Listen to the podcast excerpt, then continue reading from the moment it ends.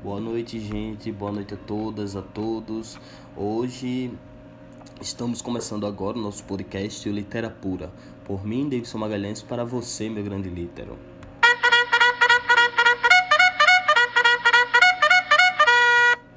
Hoje a gente vai falar um pouco sobre o nosso, se é que eu posso usar esse pronome nosso, do nosso Gregório de Matos, o satírico Gregório de Matos. A gente vai atravessar os seus poemas e vai tentar deixar uma análise transparente sobre seu estilo, sobre seu contexto lírico e muito mais.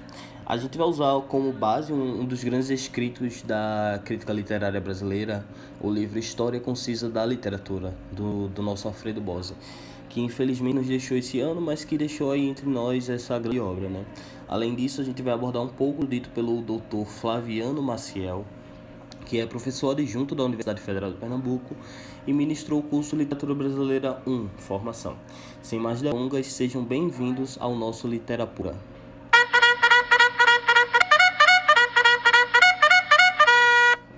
Em um primeiro momento, é, gostaria de dizer para vocês que a gente não tem uma cronologia perfeita sobre essa passagem de Gregório no mundo, né? Mas aí o mínimo que a gente sabe é que Gregório nasceu em 1623 na Bahia e aí com 19 anos ele volta para Portugal e se forma em direito. E segundo o próprio Alfredo Bos, ele tem uma formação lá em Portugal voltada para uma formação humanística. humanística. Essa formação humanística é, é o ponto inicial do renascentismo, do renascimento lá na Europa, né, gente?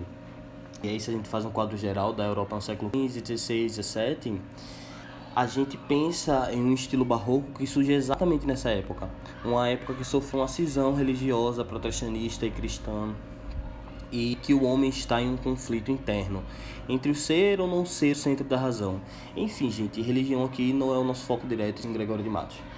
E aí a gente infere que nessa época em que ele retorna para Portugal, é que ele deve ter, ter lido os poetas barrocos, não só barrocos, como também poetas maneiristas, autores como Camões, que era um escritor renascentista português, Gôngora e Quevedo. E aí Gregório ele pode aprimorar seus dotes líricos e satíricos com língua culta e europeia.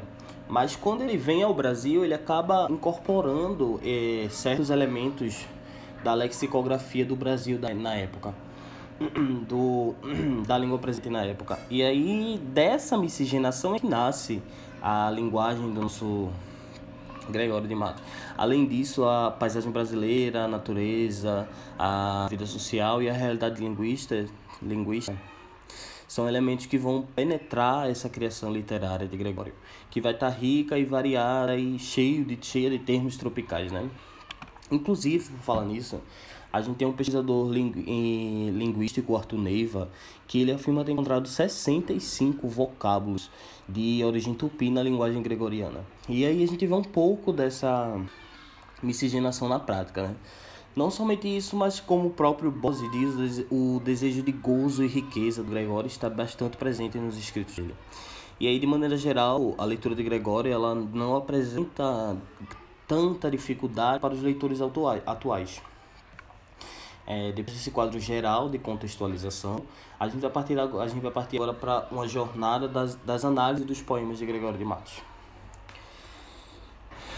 Em um primeiro momento, eu trago para vocês o trecho do poema Anjo Bento, de Gregório de Matos. Do que passeia farfante, muito prezado e amante, por fora luvas, galões, insígnias, armas, bastões, por dentro pão bolorento, anjo bento. Destes beatos fingidos, cabisbaixos encolhidos, por dentro os fatais maganos, sendo nas caras uns janos, que fazem o vício alarde, Deus me guarde. Que vejamos tesão andar, quem mal sabe engatinhar, muito inteiro e presumido, ficando outro abatido, com maior merecimento, anjo bento. É claro que, que a gente consegue notar o uso de, de vocábulos e termos gíricos e termos chulos na poesia gregoriana. O próprio farfante é um termo característico da estilística dele. Não o termo farfante em si, mas um termo de formação pessoal. Esse farfante ele remete ao fanfarrão que a gente tem hoje em dia, né? E isso vai ser muito recorrente é, na poesia gregoriana, esse uso de formações pessoais. Não somente isso, como arcaísmos, arcaísmos de, de, de todas as naturezas, arcaísmo semântico, arcaísmo mórfico, enfim. a gente consegue notar que essa construção gregoriana ela sai dos padrões da norma culta, se aproxima de uma linguagem mais corriqueira. É lógico que analisando os poemas de forma estática à época, tá, gente? Mas de uma forma grosseira, porque a utilização de um léxico gírico e satírico de Gregório, ela é intencional. Porque é justamente esse uso que vai permitir a desmoralização do contexto social. Ele mexe com a moral social. A, é, a maioria desses poemas de Gregório não vai exigir uma intelecção do leitor tão grande como a gente vê nos poemas quevedianos, por exemplo.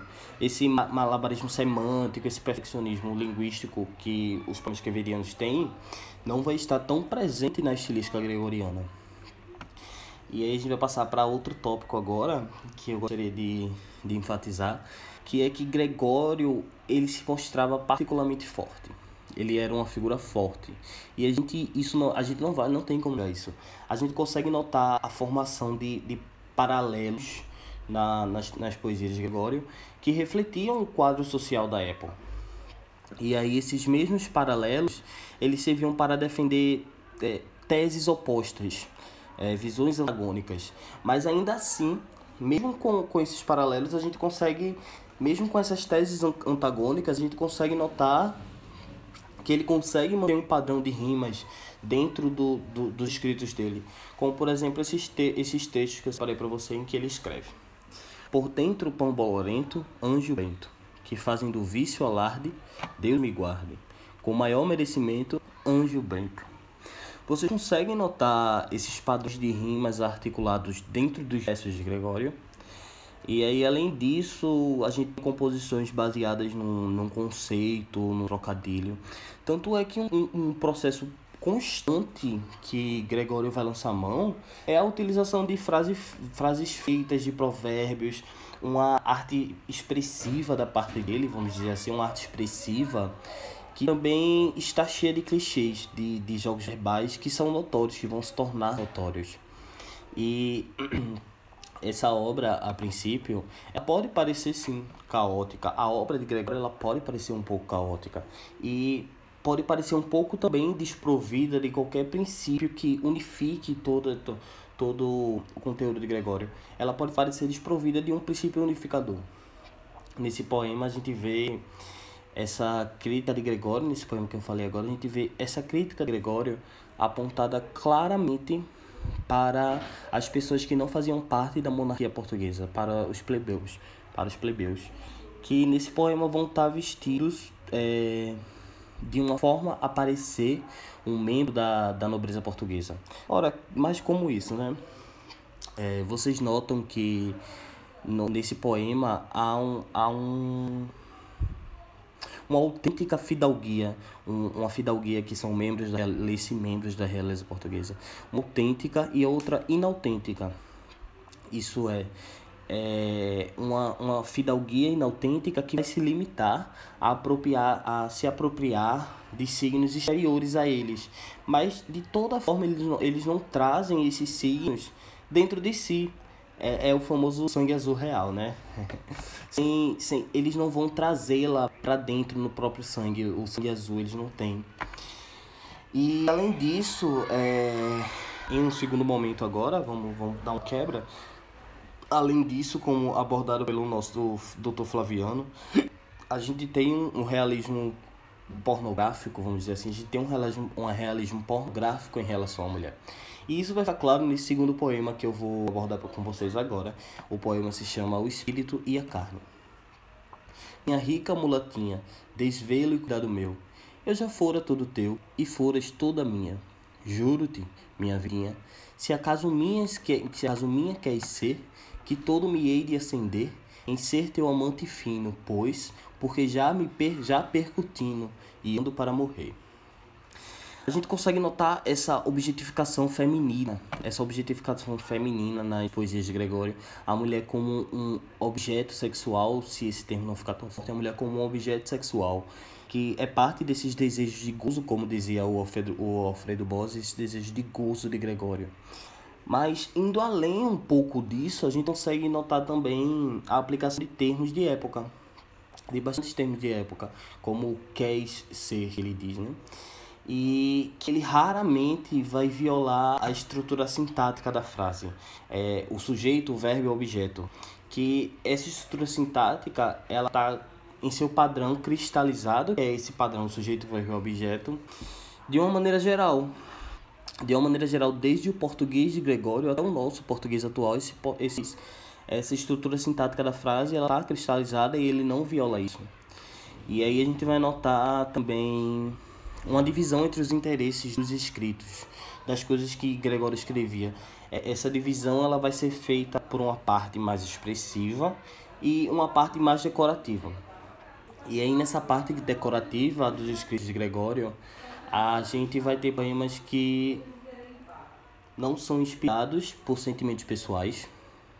Nessa parte, perdão, nessa parte decorativa dos, dos escritos gregorianos, a gente vai ter poemas que não são inspirados por sentimentos pessoais, mas que ainda assim tem um, um motivo, um motivo, ou melhor, a gente tem é, são provocados por um motivo. Por exemplo, ele vem se dizer um autêntico fidalgo, como se lê nessa resposta ao padre Lourenço Ribeiro, que era o inimigo de Gregório, né? Vamos lá. Não sabeis, reverendo Mariola, remendado de frade em salvajola, que cada gota que meu sangue pesa, vos poderá a quintais vender breza? Essa poesia gregoriana, ela está ideologicamente filiada, quer dizer, todo o escrito gregoriano está ideologicamente filiado a esse trecho que eu acabei de ler para vocês, em que os valores eles vão ele vai adotando e expressando nos poemas dele ao mesmo tempo esses mesmos valores que em contrapartida vão permitir uma análise crítica da realidade colonial da época e por falar em colônia, né, que é algo tão recorrente na, na imagem gregoriana, por falar em colônia, a gente vai adentrar mais um pouco nessa questão agora, né?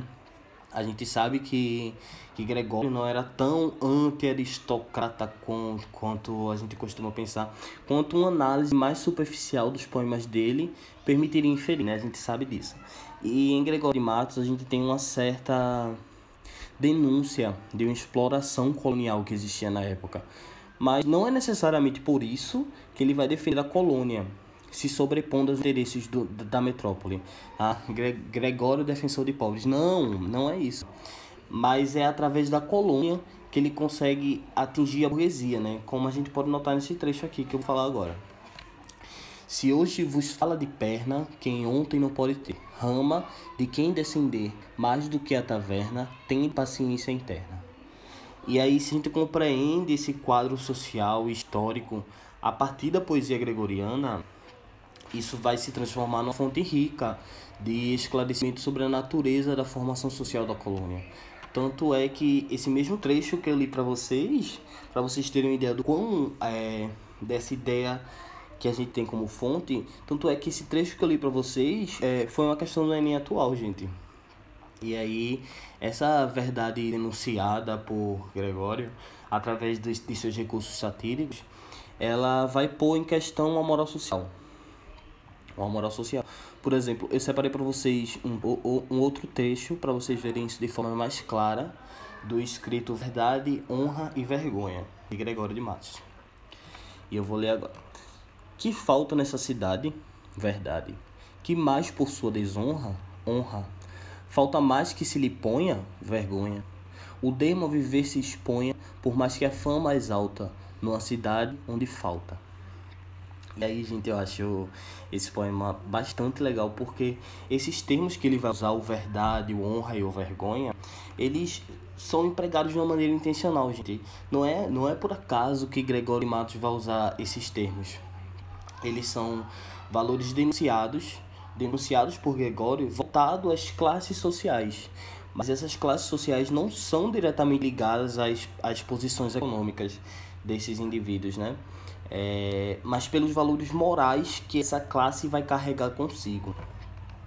E aí, lógico que a gente ainda assim vai encontrar imagens barrocas no escrito de Gregório, como nesse trecho que Alfredo Bose vai nos trazer do, do, do poema Desenganos da Vida Humana, Desenganos que a Vida Humana pode nos trazer, que diz: É a vaidade, Fábio, nesta vida, rosa que da manhã lisonjeada púrpuras mil com ambição dourada.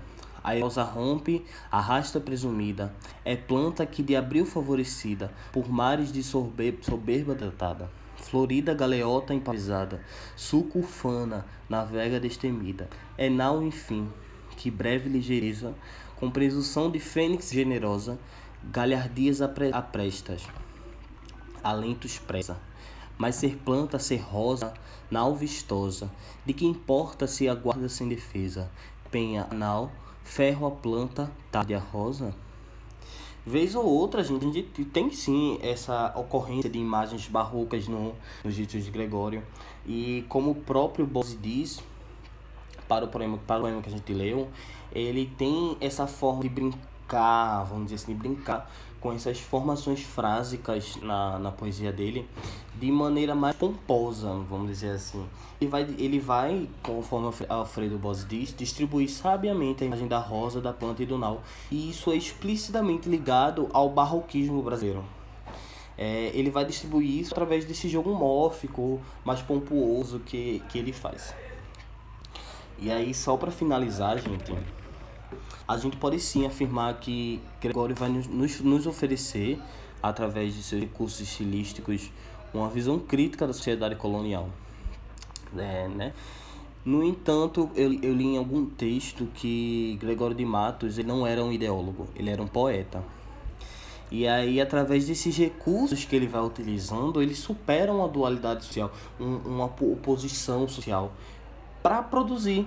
É, ele miscigena o linguajar popular e explora uma área da literatura, uma área literária que ainda está em, em, desenvolvimento. Né? Essa mescla da lexicografia, essa mescla lexicográfica faz com que ele produzisse um português e, e além do, do português de metrópole, um português de, de formação diferente. E essa formação ela vai ganhando uma forma mais concreta. E aí a gente pode dizer que Gregório de Matos ele fundou a língua portuguesa brasileira. Ele não mudou no seu sentido mais expressivo, mas no sentido mais decorativo, vamos dizer assim. A língua portuguesa brasileira. E ele descobre, é, conforme ele vai escrevendo, ele descobre que nada vai ser proibido à poesia. E ele vai dar maleabilidade às formas de língua. É, quem dera, é, eu, eu costumo brincar, quem dera que Gregório de Matos tivesse ousado aplicar isso às estruturas sociais, né? Acho que a gente tem um Gregório Marighella não sei, foi só uma piada tosca, gente. É, a colônia, e por fim a colônia, ela não, não fala através de Gregório. Ele colocava em questionamento justamente a moral do homem enquanto ele mesmo participava dela. Ele questionava a moral humana enquanto ele mesmo fazia parte dessa humana, parte desse corpo social. Vocês conseguem perceber isso? E aí, e aí sim a gente consegue encontrar a universalidade nos poemas de Gregório. Salve, Gregório!